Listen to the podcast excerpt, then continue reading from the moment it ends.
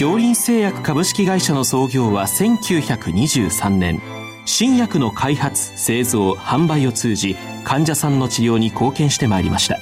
そして現在京林製薬は京林製薬グループへと発展し医薬品を中心とするヘルスケア事業を通して人々の多様なニーズに応え今まで以上に健康な生活に貢献できる企業への進化を目指しています。健康は京林の願いです。臨床医の皆様入気の論剤のパイオニア恐林製薬がお招きするドクターサロンにどうぞ今日はお客様に独協医科大学埼玉医療センター脳神経内科准教授尾上博之さんをお招きしておりますサロンドクターは防衛医科大学校教授池脇勝則さんです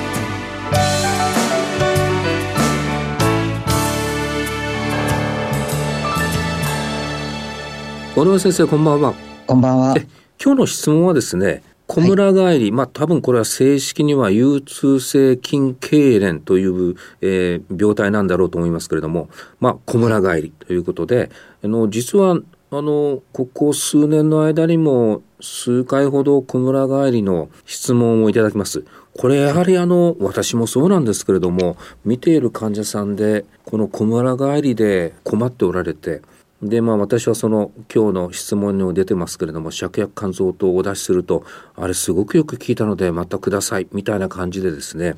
まあ、特に高齢者の小村帰りっていうのは本当にあの、まあ、コモンディジーズという印象があるんですけれども先生やっぱり高齢者では多いということなんでしょうか？はい。一説によりますとあの、50歳以上で3割以上の方がこの症状で困っているというような報告もあるようです。もう本当にあの、まあそんなに長くは続かないけれども、本当にもう痛くて痛くてと、まあ、それが真夜中に起こるとなると、まあご本人にとってはすごい不安もあるし、大変ですよね。そうですね。うん、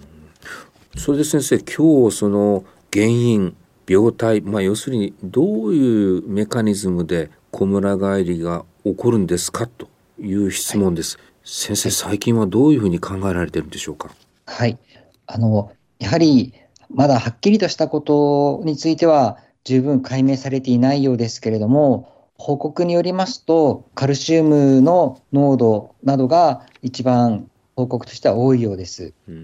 これはカルシウムの濃度とおっしゃるのは細胞内のえーと、濃度という意味なんでしょうか？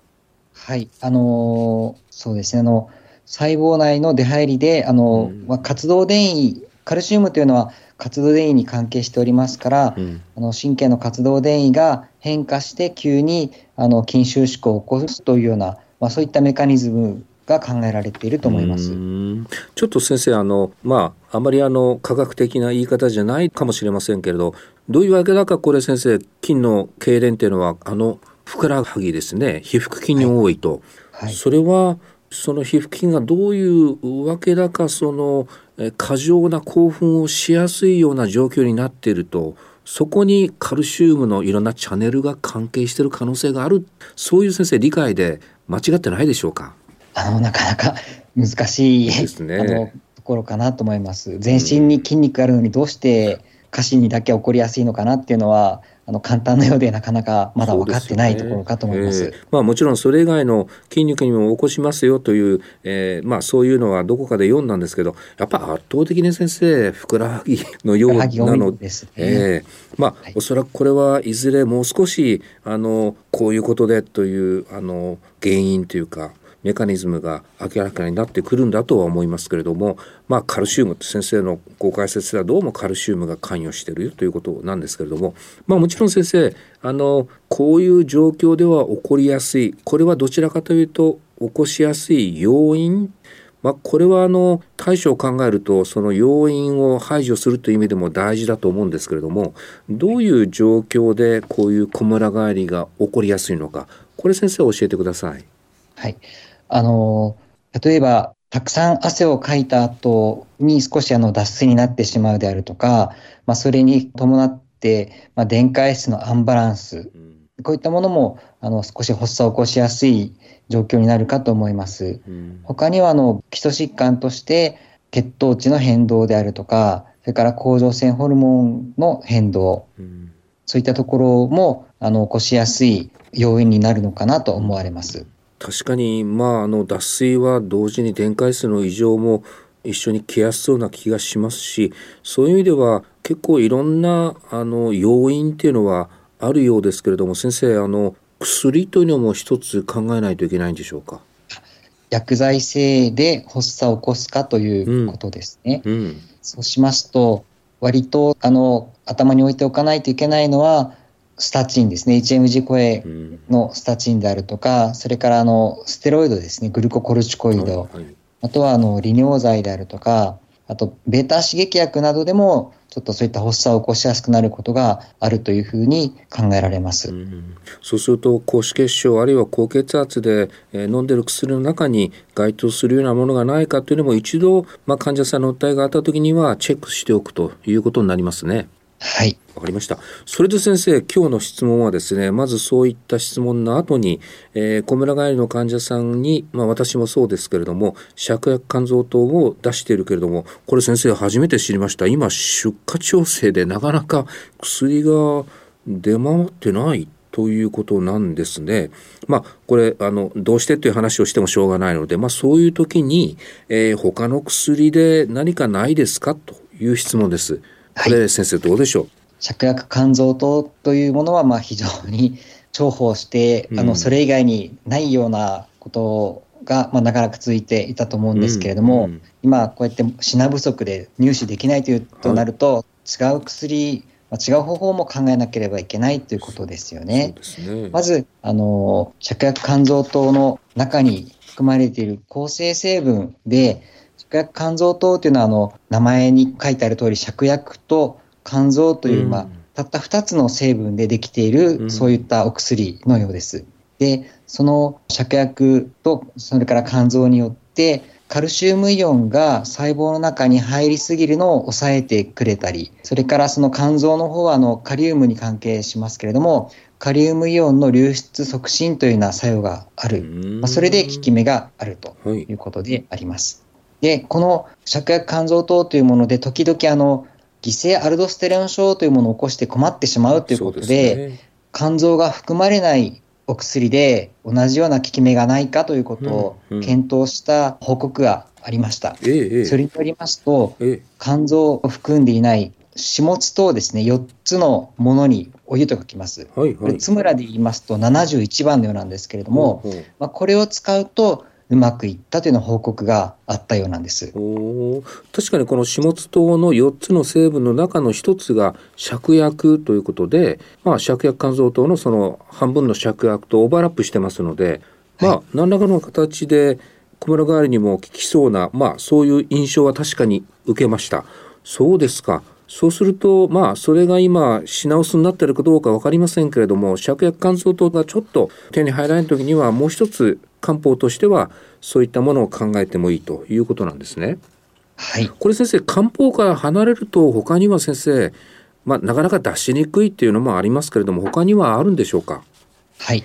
あとはあの効き目がありますよというふうにですね論文などで報告されているものですとビタミン B の複合体ですね。あの、まあ、マルチビタミンみたいなものかと思いますけれどもそれからカルシウム拮抗剤のジルチアゼムとか、うんうん、それからベラパミル、うん、こういったものも割と効果があるという報告があるようです。うん、まあ、これも何らかの形でカルシウムチャンネルに作用してということなんですね。はい、あと先生、まあ、これとても私は使えませんけれども抗転換薬というのも、はい、まあ、先生方はお使いになるかもしれませんね。はい、あの神経内科ですと、まあ、転換の時によくカルバマゼピンとか、うん、クロナゼパムといったものを使うんですけれどもこの辺りのお薬もの有効性があるという報告を聞いております。わかりました。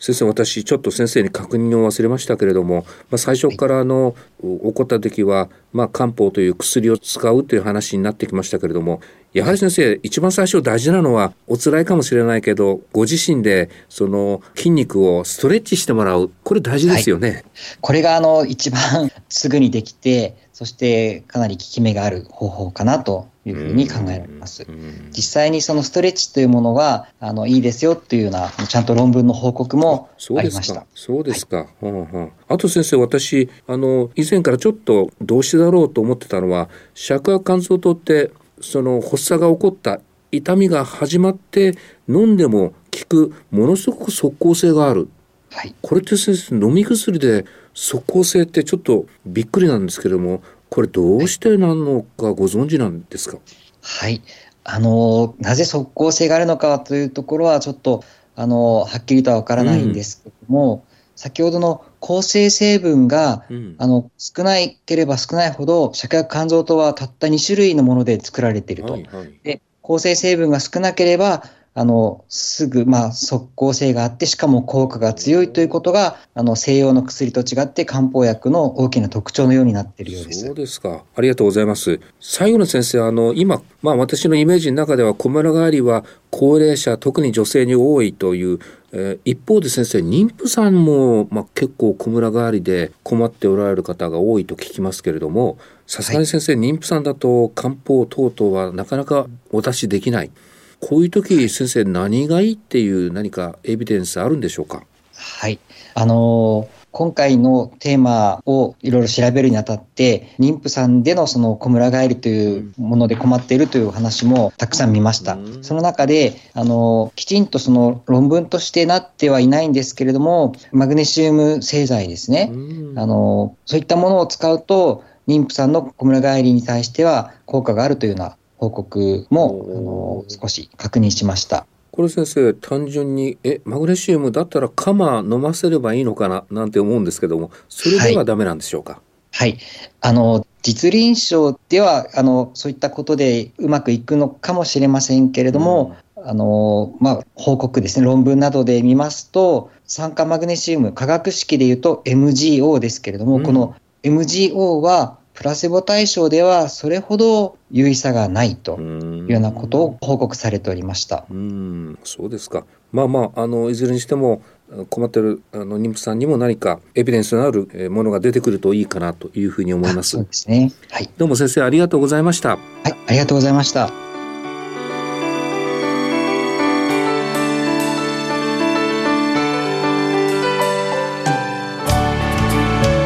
今日のお客様は独協医科大学埼玉医療センター脳神経内科准教授尾上博之さん。サロンドクターは防衛医科大学校教授池脇勝則さんでした。それではこれで恐林製薬がお招きしましたドクターサロンを終わります。